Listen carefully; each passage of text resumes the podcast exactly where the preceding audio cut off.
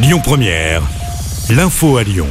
Bonsoir à tous. Dans l'actualité, ce lundi, la CRS autoroutière lance un appel à témoins après ce grave accident survenu sur la M7. Ça s'est passé dans la nuit de vendredi à samedi à hauteur de Pierre-Bénite en direction de Marseille.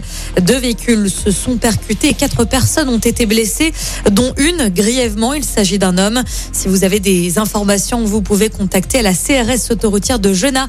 Les infos sont à retrouver sur le site internet de Lyon Première.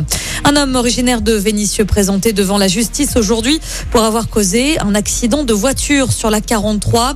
Hier matin, ce chauffard a percuté plusieurs véhicules en stationnement. Force de l'ordre, il a pris la fuite s'engageant dans une course-poursuite jusqu'à Bron où il a percuté une autre voiture. Un blessé léger est à déplorer. Le conducteur en fuite a été interpellé et placé en garde à vue. Il conduisait en état d'ivresse et sous l'emprise des stupéfiants. Il est jugé pour le meurtre de la petite Maëlys.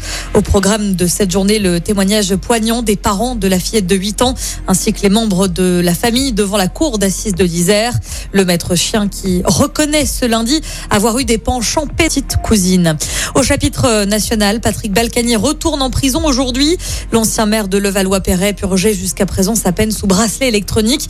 Il va être à nouveau incarcéré pour des manquements à ses obligations. Euh, Claude Guéant, quant à lui, s'apprête à sortir de prison. Il sera libéré mercredi après deux mois de détention. Il va bénéficier d'une libération conditionnelle.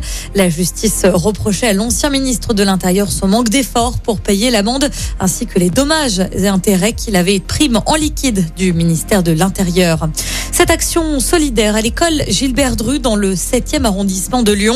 L'établissement va accueillir une famille sans abri ce soir. C'est la troisième fois depuis le début de l'année scolaire que l'école sera occupée par une famille de SDF. Ce soir, deux enfants de 6 et 8 ans ainsi que leurs parents dormiront au chaud. Ils étaient à la rue depuis un mois.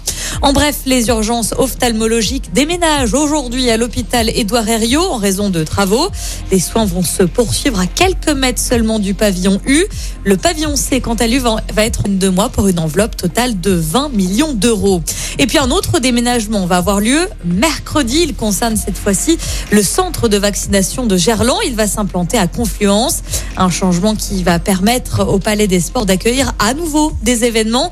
Le centre est donc fermé aujourd'hui et demain avant de rouvrir mercredi matin à 8h30 au pôle des commerces et de viser jusqu'à 1200 vaccinations par jour dès cette première semaine d'ouverture. Et puis attendez-vous à des perturbations sur les lignes de tramway à Lyon. Dès ce soir à 23h, la T6 circulera seulement entre Debourg et Beauvisage.